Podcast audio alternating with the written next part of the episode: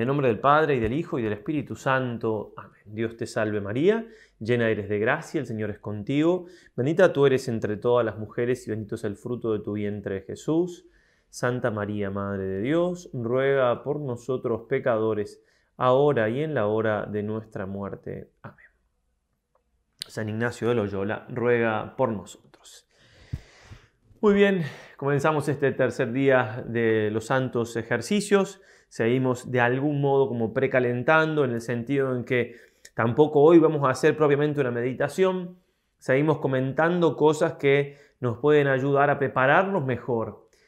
Sé que por ahí hay un poco de ansiedad de, poder eh, adelantarse un poco, pero eh, dejemos esa fuerza de voluntad para, para que perseveremos hasta el final de la cuaresma con estas santas intenciones de hacer los ejercicios. En esta, en esta plática, que quiero dar la tercera plática, quiero mostrar eh, algo de la vida de San Ignacio, aunque vamos a seguir hablando de, la vida de él durante los ejercicios, por supuesto, porque nos pueden servir estas, estas anécdotas o estas cosas, eh, estas partes importantes de su vida para entender y hacer mejor los ejercicios. El padre Nadal, uno de los el primer teólogo de la Compañía de Jesús, también el padre González de Cámara, Luis González de Cámara, le pedían a San Ignacio una y otra vez que escribiese, que les dejase escrito, anotado su vida.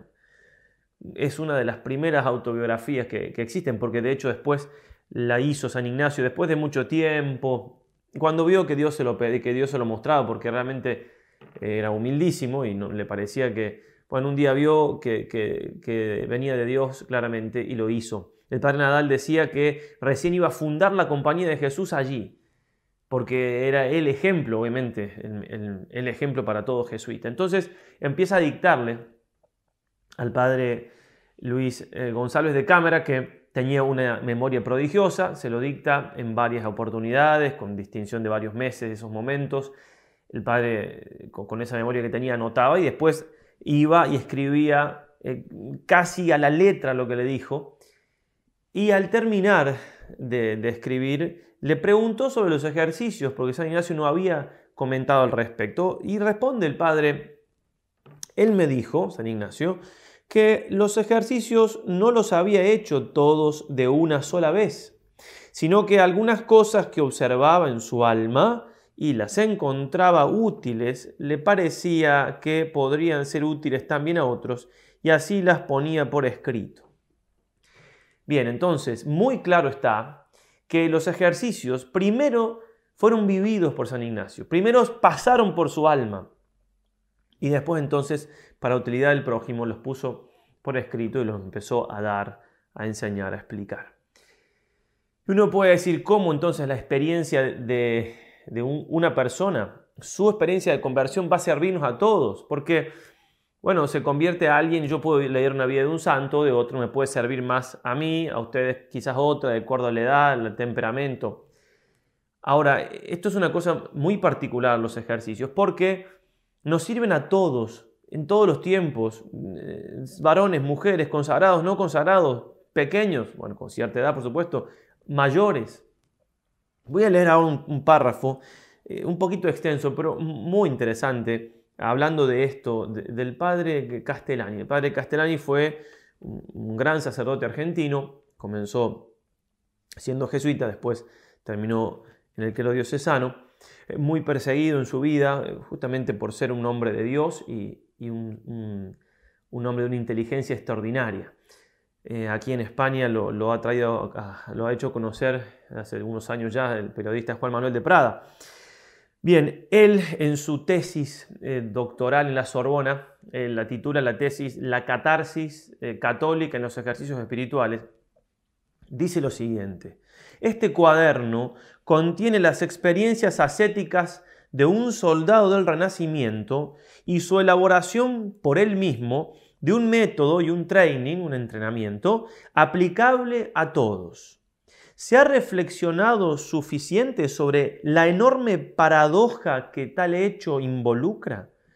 El hecho es este, una experiencia religiosa concreta, una conversión, ha sido como desindividualizada y arquetipada, sin convertirse por eso ni en un rígido esqueleto ni en un fantasma abstracto. Pienso que si los ejercicios no existieran, parecerían imposibles. Si antes de San Ignacio hubiéramos presentado el proyecto a los teólogos y a los filósofos, se hubieran reído o tal vez enojado según el humor. Algunos los hubieran declarado imposibles, utópicos, otros los hubieran tenido por heréticos, pelagianos, o se hubieran escandalizado ante la sola idea de una máquina de convertir, tal como lo dijo el hermano Pedroche a la Inquisición de Toledo. Algunos hubieran alegado que la psicología individual es infinitamente variable e inefable. Otros que trata de asunto entre personas libres, entre el alma y Dios, como que no se puede eso expresar de tal manera que le sirva a todos los demás.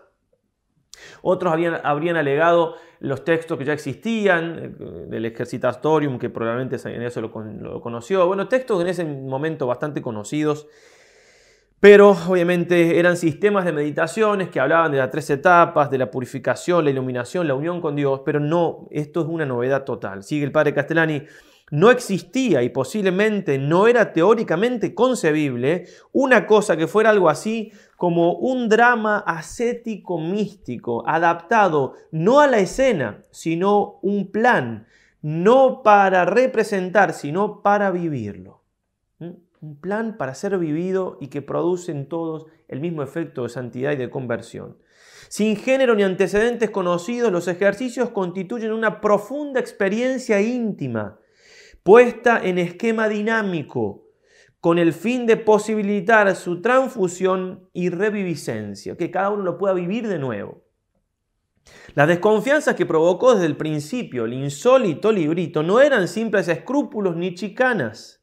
Considerados en sí mismos y en sus efectos, los ejercicios eran una cosa sorprendentemente nueva, original e imprevisible, como las cosas que la vida hace, como esas que hace, según creyeron su autor y el Papa que los aprobó, la vida con mayúscula. Digitus Dei est hic. ¿sí? El dedo de Dios está aquí. Esa frase que le dicen los magos del faraón cuando ven a Moisés hacer cosas que ellos no podían hacer.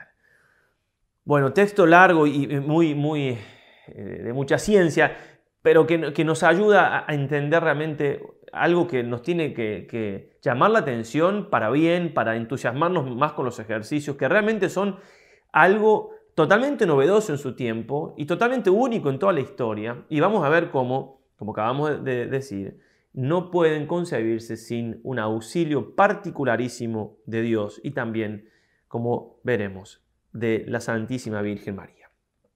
Vamos entonces a algunas pinceladas de, la vida de San Ignacio que nos ayuden a entender un poco esto que venimos diciendo. Después, a lo largo de los ejercicios, citaremos otras partes de su vida para mayor provecho.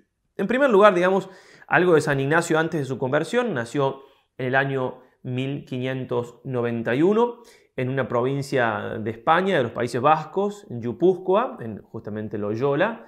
Su casa como pueden ver, era mitad como una fortaleza y mitad con ladrillos comunes. Bueno, es larga la historia, pero fue destruida, fue construida así, no, no le permitieron a su familia, a sus antecesores, a sus antepasados construirla como un castillo fortificado. Bien, viene de una familia mm, de caballeros, una familia noble, no, de muchísimo dinero, pero sí que conocida y, con su autoridad en toda la zona y también con los reyes entonces, en la época de San Ignacio, cuando nació con los reyes de Castilla, Isabel y Fernando. Bien, San Ignacio entonces eh, lleva una vida, aunque tiene una, educación muy buena y muy pulida, eh, lleva una vida bastante mundana. Nadal, a quien ya hicimos referencia, nos va a decir, pues habiendo sido educado en el hogar con singular distinción, no se aplicó a los estudios, sino que, incitado por su ánimo generoso, se entregó totalmente, conforme a las tradiciones de la nobleza española, a granjearse el favor del rey y de los magnates y luego conquistar la gloria militar. San Ignacio era el décimo tercer hijo de don Beltrán y de doña Marina, realmente un, matrimonio muy generoso y, y si no lo hubieran sido no hubiéramos tenido un San Ignacio ni los ejercicios. Y cuando él tenía unos 14, 15 años, fallece su mamá y su padre entonces manda al Benjamín, el más pequeño, a Arevalo, al corazón de Castilla. Se decía en ese tiempo, la mejor villa que encierra el condado de Castilla es Arevalo y su tierra. Es una tierra, un lugar de, mucha vida cortesana, económicamente también se encontraba muy bien. Y lo manda a, la casa del contador mayor, tenía ciertos parentesco y amistad, don Juan Velázquez de Cuellar, eh, que era como el ministro de Hacienda de, los reyes de Castilla, de Isabel y Fernando. Bueno, ahí San Ignacio eh, realmente recibe también una muy buena formación católica y cultural, no la aprovecha demasiado, se sigue dedicando un poco a las cosas del mundo. Eh, bien, algunos, algunas anécdotas que se cuentan en ese tiempo de la fama que tenía, no, no, no, no puedo ahora traerlas a colación por cuestiones de tiempo, pero es hasta los 26 años entonces él vive la parte de su vida más disoluta. Él termina convirtiéndose a los 30, 31 años, no sabemos exactamente la fecha de nacimiento, por eso no se sabe si tenía 30 o 31, pero cuando él relata su biografía, dice hasta los 26 años era dado a la gloria del mundo, ya lo vamos a leer. Algunos dicen que se equivocó cuando dijo la edad, otros dicen que está hablando de este tiempo, porque a los 26 años él tiene como una primera conversión dentro de lo humano, si se quiere.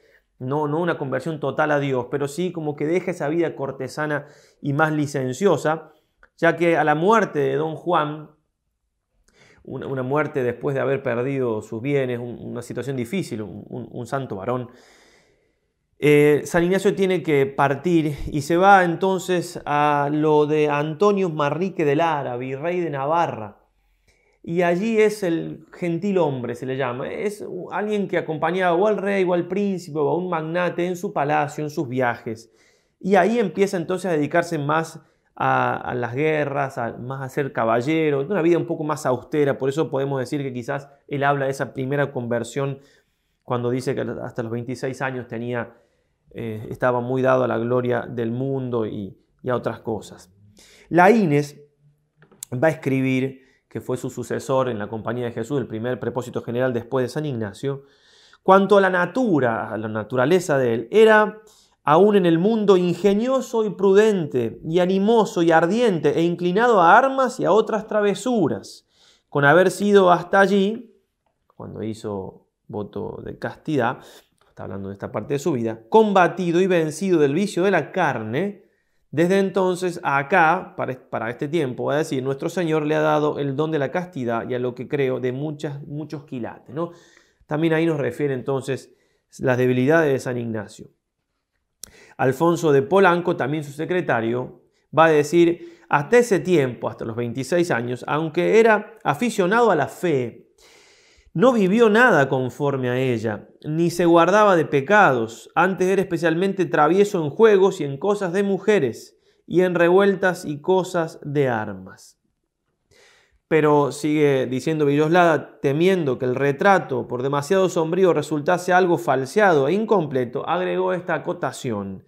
Con todo ello dejaba conocer en sí muchas virtudes naturales, porque primeramente era de su persona recio y valiente, y más aún animoso para cometer grandes cosas. De grande y noble ánimo y liberal también dio muestras. Nunca tuvo odio persona ninguna ni blasfemó contra Dios.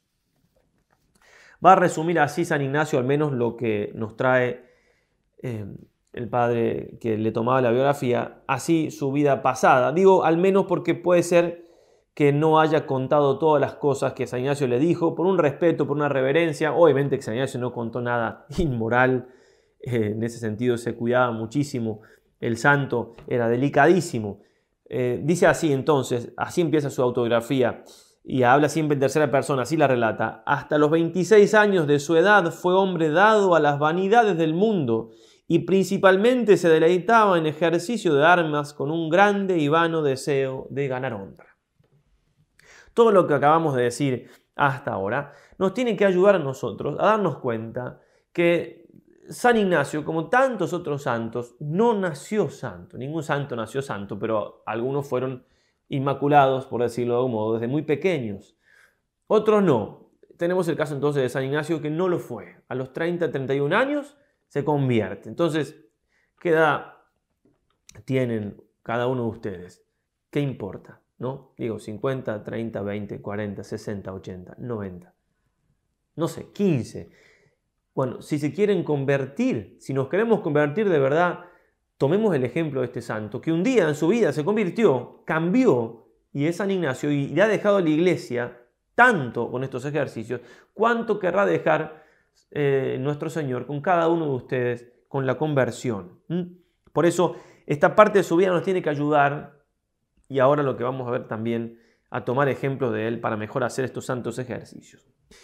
Cuando él tenía entonces 30-31 años, en Pamplona, en una batalla contra los franceses, él cae herido de bala. Quiero leer lo que él mismo dice, porque justamente qué mejor que leerlo de él, aunque sea un poquito largo, pero las palabras más exactas no las puedo decir, por supuesto.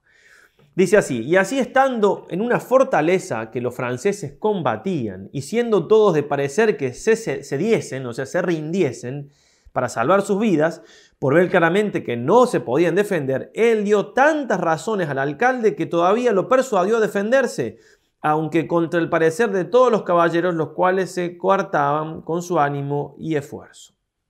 O sea, habían decidido rendirse y él fue y fue tan vehemente y dio tantos motivos para no hacerlo, ¿no? Recordamos, los caballeros tenían eh, muchos principios muy nobles para no rendirse en las batallas y demás. Entonces él, por él, por sus palabras y por su valentía, se defendieron hasta que pudieron.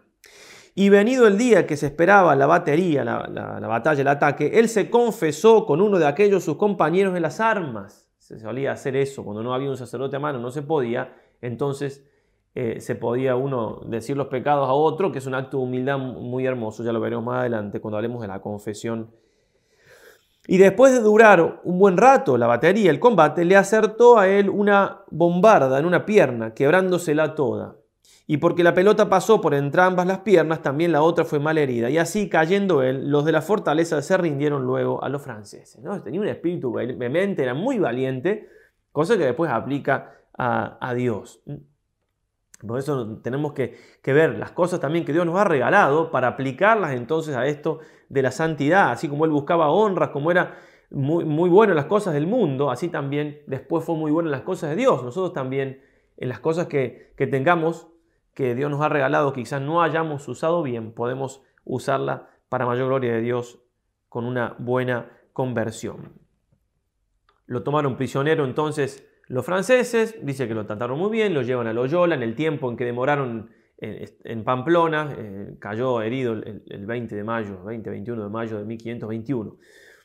Lo llevan a, Loyola, la pierna queda mal soldada, entonces cuando llegan tienen que, romper de nuevo, imagínense, sin anestesia, nada, otra vez romper y acomodar lo que se había soldado mal.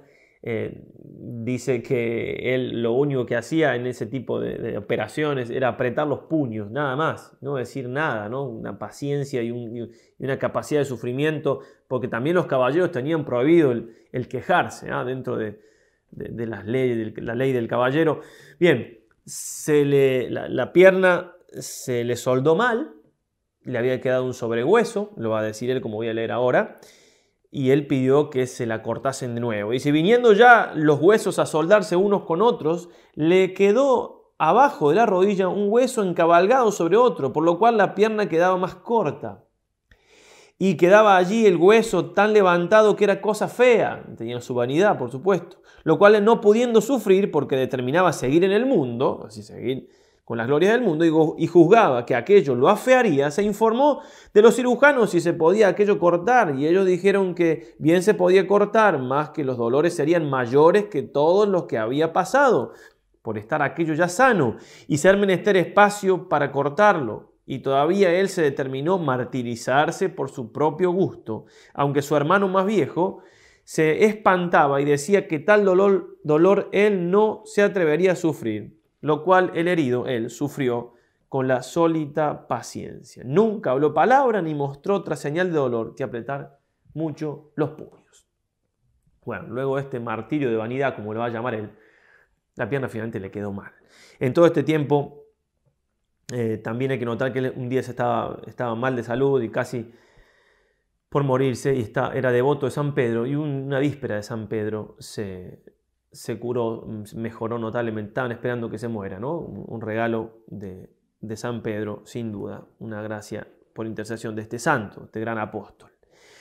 Eh, estando en esa convalecencia de, de mucho, muchos tiempo, casi un año, San Ignacio pide libros de caballería, como va a decir que estaba, eh, solía leer libros falsos y mundanos. Y no había libros de caballeros en la casa por esa providencia de Dios, y le traen eh, un libro, libros de santos y, una vida de Cristo, ¿no? la Vita, de, Vita Christi del Cartujano y la Flo Santorum, eh, que es de pensar, según refiere Villoslada, que estaban allí en esa casa por regalo de la reina Isabel, que, porque el, el, hermano mayor de San Ignacio se había casado con una muy cercana y ella había estado presente en el casamiento, incluso quizás San Ignacio con siete años también lo estuvo. Es interesante porque es, Isabel la católica y el rey Fernando, pero sobre todo Isabel, eh, fueron los grandes artífices del siglo de oro español, incluso del mismo Trento, ¿no? y, vemos cómo eh, ha influido hasta el mismo San Ignacio con esta muy probable, eh, este muy probable dato de que este, estos libros estaban ahí por, por ese regalo de ella.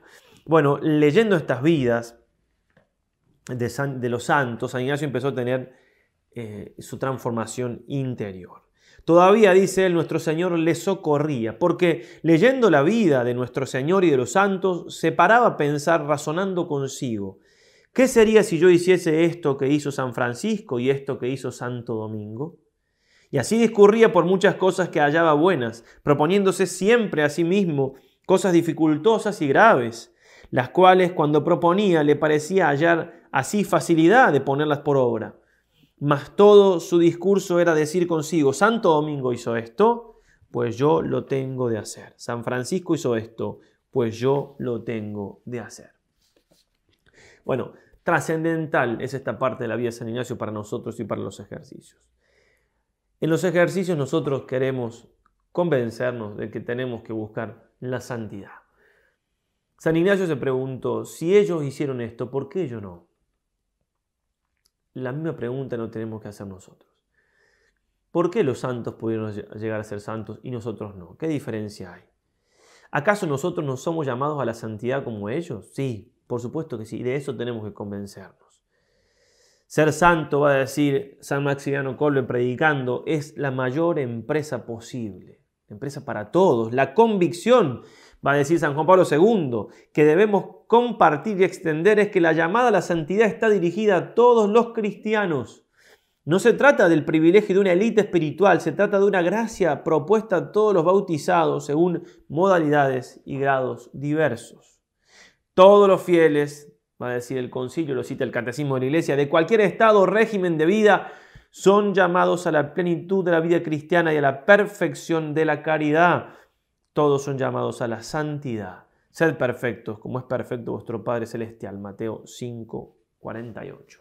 Y perdonen que me extienda con algunos textos más al respecto, porque es del todo importante, trascendental, que se convenzan, que nos convenzamos que Dios nos quiere santos, que la santidad no es hacer milagros, que la santidad no es estar en el altar, en un altar y ser venerado. No, la santidad es llegar a la perfección de la caridad, llegar a la unión con Dios pero no es un privilegio.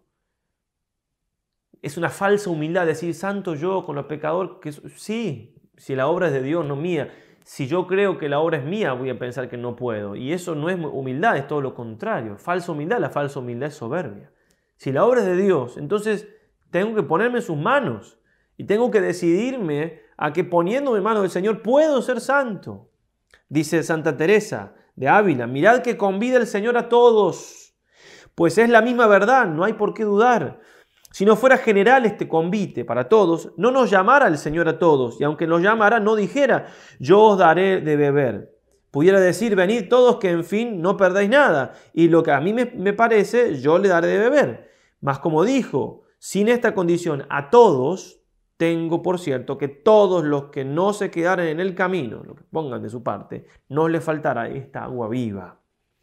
Tomad mi consejo, dice en nuestro lugar la santa Y no os quedéis en el camino, sino pelead como fuertes hasta morir en la demanda. Pues no estáis aquí, le dice a las monjas, a otra cosa sino a pelear. Y con ir siempre con esta determinación de antes morir que dejar de llegar al fin del camino, a la santidad. Y si os llevara el Señor con alguna sed en esta vida, en la que es para siempre, os dará con toda abundancia de beber y sin temor que os ha de faltar. Nos lleva con esa sed, sed de Dios, sed de llegar a Él. Bueno, buenísimo, porque nos va a colmar esa sed totalmente en la eternidad.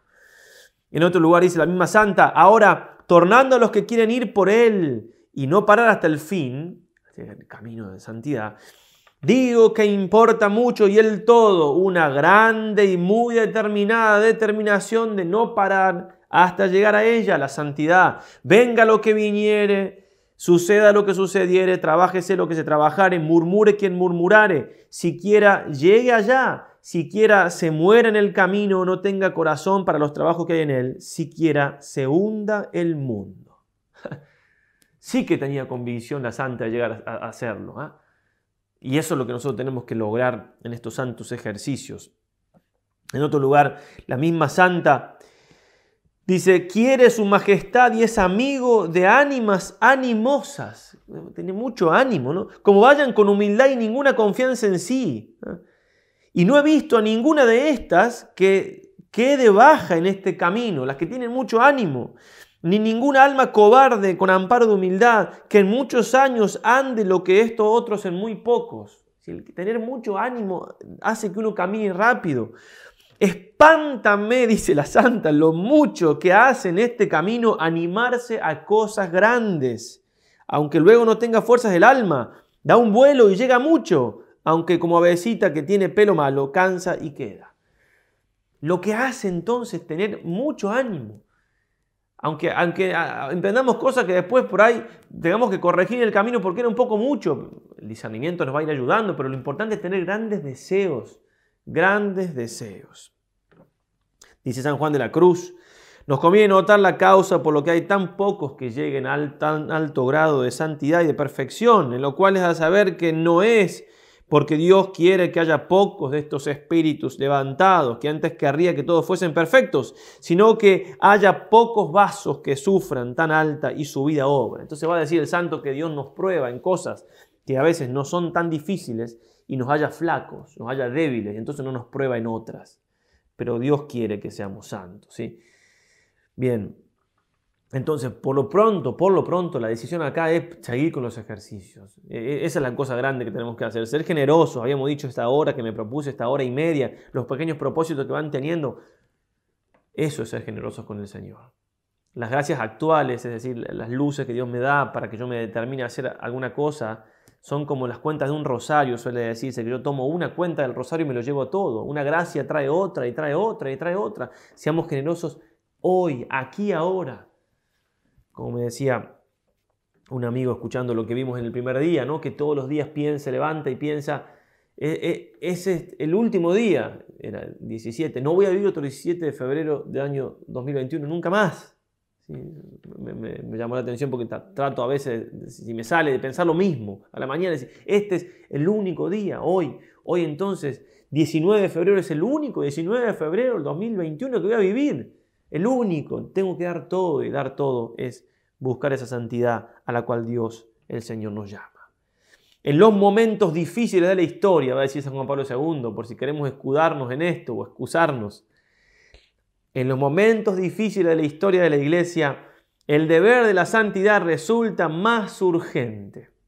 Y la santidad no es cuestión de edad, la santidad es vivir en el Espíritu Santo.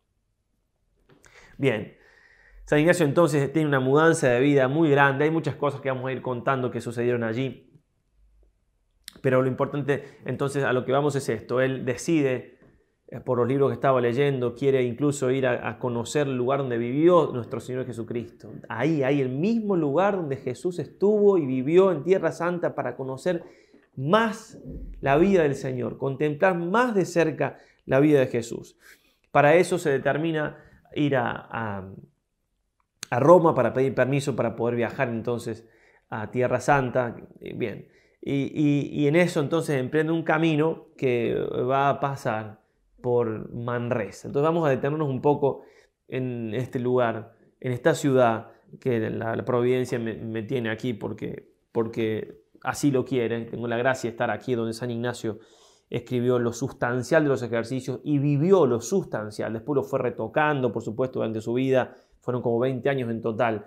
Pero todos los comentadores y grandes estudiosos de los ejercicios son eh, concordes en decir eso, que aquí vivió lo más importante y escribió lo más importante de los santos ejercicios. Va a decir el padre Villoslada, la ciudad de Manresa puede con razón ufanarse de ser la ciudad ignaciana por antonomasia. En Manresa la gracia de Dios, colmándolo de dones y carismas, lo hizo santo. En Manresa le inspiró la composición de los ejercicios espirituales. En Manresa le dio a conocer en grandes trazos lo que sería en el futuro la compañía de Jesús. En Manresa lo elevó a las encumbradas alturas de la contemplación mística. San Ignacio fue un místico, un gran místico. En Manresa lo doctrinó el Maestro Divino como a un discípulo. Y Manresa fue su fervoroso noviciado y como el vestíbulo de toda su posterior vida espiritual. No sé si tal vez sería manresano un anónimo que en 1891 escribió, Manresa es para Ignacio lo que el monte Sinaí para Moisés, lo que el monte Alberino para San Francisco de Asís. En esta hipérbole encierra un sustrato de verdad, dice el padre Villoslada, muy crítico en todas sus, sus notas, un historiador de pura cepa.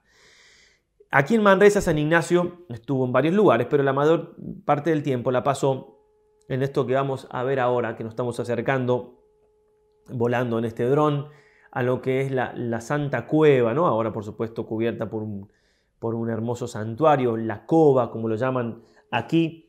Vamos entrando entonces por la iglesia, que ahora está siendo refaccionada, así que cuando vengan alguna vez, están invitados, no la van a conocer igual. Nos alentamos entonces al altar, ahí doblamos a la izquierda, luego a la derecha para entrar a la antesala de la cova y ahora sí estamos entrando a la Santa Cueva, donde San Ignacio pasó tantas horas de oración, ¿no? pasaba en ese tiempo siete horas de oración de rodillas, como ya dijimos, muchos fueron aquí en este lugar retirado, donde el santo escribió los ejercicios espirituales y los hizo. Va a decir el santo de este tiempo de Manresa que le trataba a Dios en este tiempo de la misma manera que trata un maestro de escuela a un niño enseñándole. Sopesemos las palabras que está diciendo el santo. Y ahora esto fuese por su rudeza y grueso ingenio, o porque no tenía quien le enseñase, o por la firme voluntad que el mismo Dios le había dado para servirle, claramente él juzgaba y siempre ha juzgado. San Ignacio es muy exacto en sus palabras. Cuando él afirma algo, lo afirma rotundamente, cuando duda, lo duda. Dice, siempre ha juzgado que Dios le trataba de esta manera. Antes, si dudase de esto, pensaría ofender a su divina majestad. Y algo de esto se puede ver por los cinco puntos siguientes. Entonces pone cinco puntos, yo no lo voy a leer a todos, pero son hermosos, ya los iremos evocando. Uno, por ejemplo, es que tenía un trato con la Santísima Trinidad por separado. Es decir, ah, tenía coloquios eh, intimísimos con el Padre, después con el Hijo, después con el Espíritu Santo. Bueno, aquí en Manresa él tuvo un rapto, estuvo ocho días en éxtasis, es decir, que estaba en el suelo como muerto, de hecho casi lo dan por muerto, uno fue y le, tocó el pulso después de varios días y sintió un poquito de pulso, si no pensaban que había muerto. O sea, una unión. Y los raptos, las estas éxtasis se dan por, por una unión tan íntima, tan intensa del alma con Dios que el cuerpo no resiste. Después esa unión con Dios es más estable y ya los santos en la última etapa de su vida no tienen más éxtasis. ¿Por qué? Porque el éxtasis es eh, como que el cuerpo no está preparado para tanta luz, para tanta vida divina. Y después, de algún modo, se acostumbra, ¿no? El cuerpo, la, la, afectividad, la psicología en general. Bien, pero de los cinco puntos, esto que cita San Ignacio, yo voy a citar el último, que es eh, la ilustre visión del Cardoner. Una, cosa trascendental, pero por antonomasia en la vida de San Ignacio. Ya lo voy a leer. A orillas del río Cardoner. No se sabe exactamente el lugar, aunque hay un lugar aquí que más o menos lo recuerda. No se sabe si fue ahí, pero sí entonces ponemos algunas imágenes del, río Cardoner. a donde voy a, sus, a sus riberas, voy a, correr de vez en cuando y, le pido al Señor, eh, por intercesión del Santo, que me dé al menos un 2% de lo que voy a leer aquí. Yo creo que con eso ya, ya podría darme por satisfecho. Dice así el Santo. Una vez iba por su devoción a una iglesia que estaba poco más de una milla de Manresa, que creo que se llama San Pablo, y el camino va junto al río. Y yendo así en sus devociones, se sentó un poco con la cara hacia el río, el cual iba hondo. Y estando allí sentado, se le empezaron a abrir los ojos del entendimiento.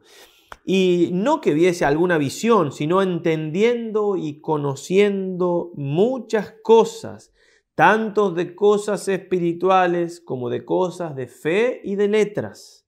Y esto con una ilustración tan grande que le parecían todas las cosas nuevas.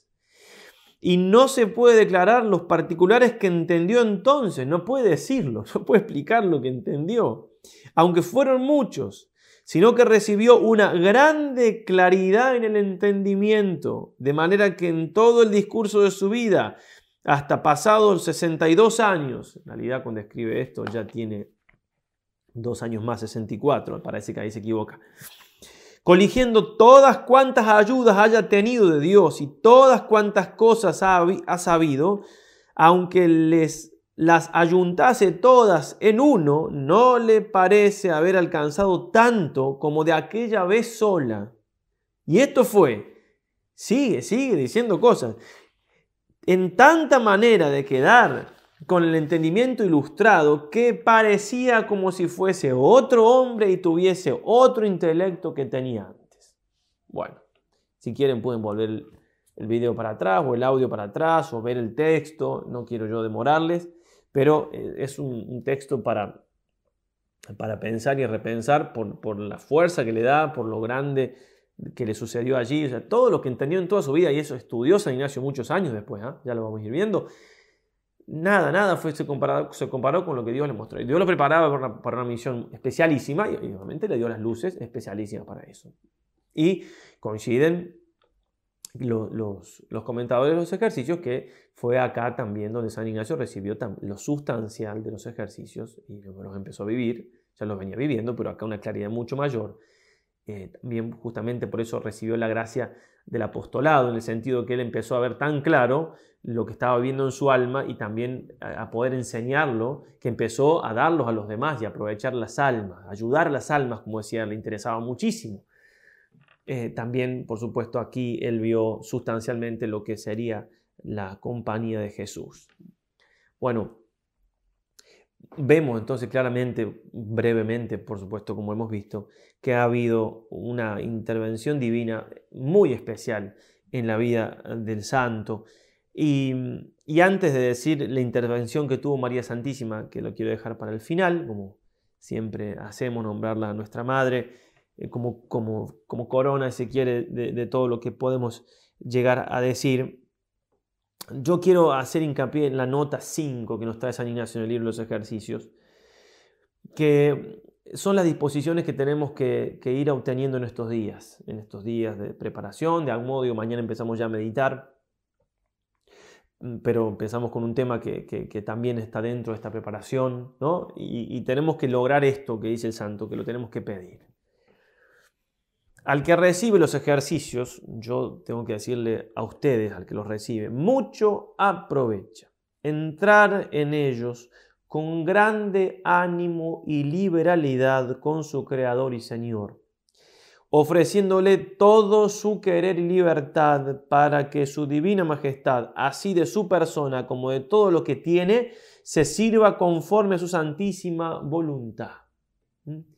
Es decir, entrar a los ejercicios ofreciéndome, ofreciéndome todo a Dios. Uno puede decir, bueno, pero yo estoy empezando, me falta esa disposición quizá, ojalá que ya la tenga. Si no la tengo, tengo estos días para eso. Por eso estamos meditando estas cosas, estamos viendo el ejemplo de San Ignacio, por eso vamos a empezar a meditar mañana el principio de fundamento y empezar a pedir la gracia de tener esa generosidad, esa entrega algo que se ve muy claro en la vida de San Ignacio desde que se convirtió fue esos grandes deseos de aprovechar en su vida espiritual. Lo tenía, lo dice él una y otra vez y otra vez en su autobiografía. Tenemos que buscar eso, tenemos que pedirle al Señor ese grande ánimo y liberalidad, es decir, querer, desear entregarme todo al Señor. Y en la nota 16 va a traer algo que si no lo trajese él aquí, no me animaría a decirlo tan al comienzo de los ejercicios. Dice él, para lo cual es a saber, para que el Creador y Señor obre más ciertamente en su criatura, es decir, que el Espíritu Santo trabaje en nosotros. Eh, hago un paréntesis, San Ignacio nombra poco el Espíritu Santo en los ejercicios, porque había todo un problema doctrinal en ese tiempo con los iluminados, que, hacían una doctrina errónea sobre el Espíritu Santo. Entonces, aparentemente, según comentan, queriendo dejar en claro que él no era de ese grupo y su doctrina ortodoxa no usa tanto, pero en muchos casos podemos eh, perfectamente entenderlo así. Obviamente, la gracia del Espíritu Santo, que el Espíritu Santo obre en nosotros para que obre entonces más ciertamente, si por ventura la tal ánima, el ejercitante, ustedes, está afectada e inclinada a una cosa desordenadamente, muy conveniente es moverse poniendo todas sus fuerzas para venir al contrario de lo que está mal afectada. Así como si está afectada para buscar y haber un oficio o beneficio, no por, el honor y gloria de Dios nuestro Señor, ni por la salud espiritual de las almas, mas por sus propios provechos e intereses temporales, debe afectarse, al contrario, instando en oraciones y otros ejercicios espirituales y pidiendo a Dios nuestro Señor el contrario, es a saber, que ni quiere el tal oficio o beneficio, ni otra cosa alguna, si su divina majestad, ordenando sus deseos, no le mudase su afección primera. De manera que la causa de desear o tener una cosa u otra sea solo el servicio, honra y gloria de la su divina majestad. Bien, si no se entiende todo lo que estoy diciendo, no importa. Vamos paso a paso, vamos a seguir hablando. Simplemente se los trato de resumir. A ver, si nosotros vemos que en nuestra vida tenemos un pecado, un vicio o varios vicios que tenemos que, que quitar, bueno, obviamente que eso hay que pedirlo y hay que afectarnos, es decir, querer lo contrario de ese vicio y pedir al Señor y ofrecer los sacrificios de la cuaresma y los ejercicios, etc. Ahora, quizás puedo descubrir ya, y si no lo, voy a lo vamos a ir descubriendo, de que hay en, mis cosas, en mi vida cosas que yo quiero, pero que no las quiero por amor a Dios, ni por el bien espiritual mío, ni de las almas, sino que las quiero por amor propio, porque me gustan y punto. Y ahí entonces realmente decir, bueno, tengo que entregárselas al Señor, ya de entrada estoy buscando en mi vida algún objetivo y realmente lo que me mueve es, la gloria del mundo, es el aplauso. ¿Será que el Señor quiere que yo lo tenga esto, que lo alcance, que lo quiera? Pues, no sé, para poner ejemplo, de un sentido ustedes pueden bajar muy en particular, a veces no, no soy tan bueno en, bajar a lo concreto. Eh, eh bueno, a ver, estoy juntando dinero para, comprar nuestro auto, para, o, quiero cambiar de trabajo, o, o algo que, tengo en mi vida em, que he adquirido, eh, estoy como apegado. Nada de eso es pecado. ¿ah? Sí, bueno, pero Señor, ¿querrá que yo eh, quiera esto así, que yo... Porque a veces las cosas buenas las podemos amar de más o, amar al margen del Señor. Entonces, si encuentro ya al comienzo de los ejercicios algo a lo, cual me parece que puedo estar apegado, eh, por ejemplo, a, los parientes. O sea, a lo mejor Dios me está pidiendo algo, me, puede pedir algo en lo cual yo me tenga que desafectar de mis parientes. No, no amarlos más, sino amarlos ordenadamente. Hay veces que Dios pide cosas en las cuales uno tiene que separar de su familia, por ejemplo. Yo no estoy muy cerca de mi familia, ya estoy medio viejo para estar cerca de mi familia, pero digo a lo que voy, una consagración religiosa pide ciertos sacrificios que no son, no, no es pecado estar con la familia para nada. Bueno, ustedes verán a qué cosa puedo estar apegado yo o padres, madres de familia que están apegados a sus hijos y no, los dejan volar, volar a, una misión de cualquier tipo que sea, ya sea humana, a un casamiento lejos y quedarse bien en otro lado, o a una vocación religiosa, lo que sea. ¿Qué, ¿A qué cosa puedo estar apegado que Dios me puede llegar a pedir y yo no se la quiero dar y, y de suyo no es pecado? Si encuentro alguna cosa de esas, si no la encuentro ya la vamos a encontrar, no sea un problema, se la voy ofreciendo al Señor. ¿Para qué? para que Él vaya obrando más libremente en nuestra alma. Bueno, repito, si no llegan a entender el todo que estoy diciendo, no se hagan problema, vamos de a poco, ¿sí? Pero me parecía importante para los que ya han hecho ejercicio recordarles esto y para los que ya vayan entendiendo un poco, que vayan ofreciendo al Señor, que es un acto de generosidad muy grande entregarle al Señor. Esto a lo cual puedo estar afectado. Después a veces uno puede entregarle al Señor y el Señor después me, dice que ordenando los afectos me puedo quedar con esa cosa que le entregué, pero yo en mi corazón se la entregué y eso es de mérito inigualable y, de fruto también grandísimo para los ejercicios. Termino con una referencia a María Santísima, que si bien San Ignacio la ha tenido presente siempre en su vida, de manera inigualable en algunos momentos, bueno, vamos a ir contando al respecto, quería hacer, eh, decir sobre los ejercicios. En esta imagen que están observando, pueden ver que está en el retablo de la Santa Cova, pueden ver cómo San Ignacio está casi como escuchando el dictado de la Virgen para escribir los ejercicios. Y, realmente eh, es así, una ayuda, una intercesión. Este sobre relieve está, eh, se apoya en, una pintura anterior que a su vez se apoya en una tradición. El padre Calveras, en un, artículo, el padre Calveras es un gran estudioso de los ejercicios, un artículo que habla de este tema, cita un par de testimonios de la causa de canonización. En uno dice, por ejemplo, es del año 1000 595. San Ignacio dio los ejercicios espirituales a la señora Ángela de Amigant luego, de, luego que se los hubo dictado la Virgen. Vamos que dictar significa que, adoctrinar, o sea, iluminar. Es constante que la Virgen enseñó a San Ignacio los ejercicios espirituales que ahora practica la compañía de Jesús. En otro lugar también en un testimonio 1606, pasando por Manresa, el padre Lorenzo de San Juan, supo del señor Amigán que la Virgen había dictado los ejercicios a nuestro padre Ignacio después de un rapto en la anunciata de su casa, ese rapto que nombrábamos ocho días, como lo tenían notado y sabido por boca del santo cuando estuvo por allí. Y concluye Calveras, un artículo por supuesto largo, Dice él, conjugando estos testimonios queda claro que San Ignacio comunicó a Pedro de Amigant y a Ángela, su mujer, que después de un rapto tenido en la anunciata de su casa, en la capillita, la Santísima Virgen le había enseñado los ejercicios que hoy día practica la compañía de Jesús y que dio los ejercicios a la señora Ángela luego que se los hubo dictado, es decir, enseñado la Virgen. Por eso, Dios lo trataba como un, como un padre a, su hijo, como un maestro a su alumno, eh, pero Dios es, amigo de darnos su gracia por medio de la Santísima Virgen, lo sabemos, no hay gracia que llegue a nosotros sino por María.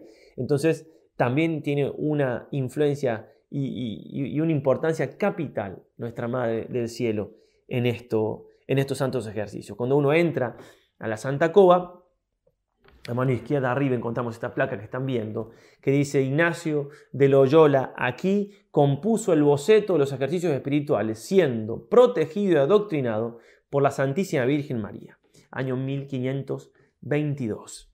1522. No estamos ahora en 31 de julio, día de la muerte de San Ignacio, y también día de la aprobación de los santos ejercicios, providencialmente, unos años antes, por supuesto.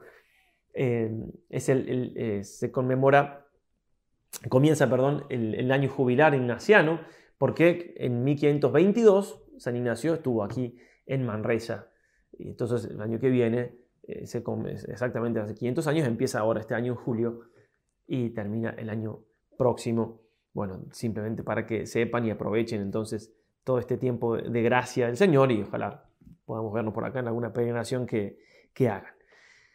Pedir María Santísima, como va a llamar San Juan Pablo II, ya lo decíamos, maestra sabia de los ejercicios, nos ayude ella, nos tome de su mano, entonces invocarla a ella al principio, al medio y al fin de las meditaciones, los minutos que queden ahora para la hora que les tengo requerida, si es que no se me fue tanto tiempo, lo van a dedicar a que a ver cómo están las disposiciones, a ver hasta qué punto están convencidos que quieren ser santos, como a ejemplo San Ignacio, a ver hasta qué punto tienen grande ánimo y liberalidad para entregarse del todo al Señor y a pedirle mucho a Dios que les ayude en esta santa tarea. Que María nos ampare, nos proteja, nos guíe, como lo hizo San Ignacio, y nos conduzca a ese conocimiento y a ese hacer la voluntad del Señor. Ave María Purísima, sin pecado concebida.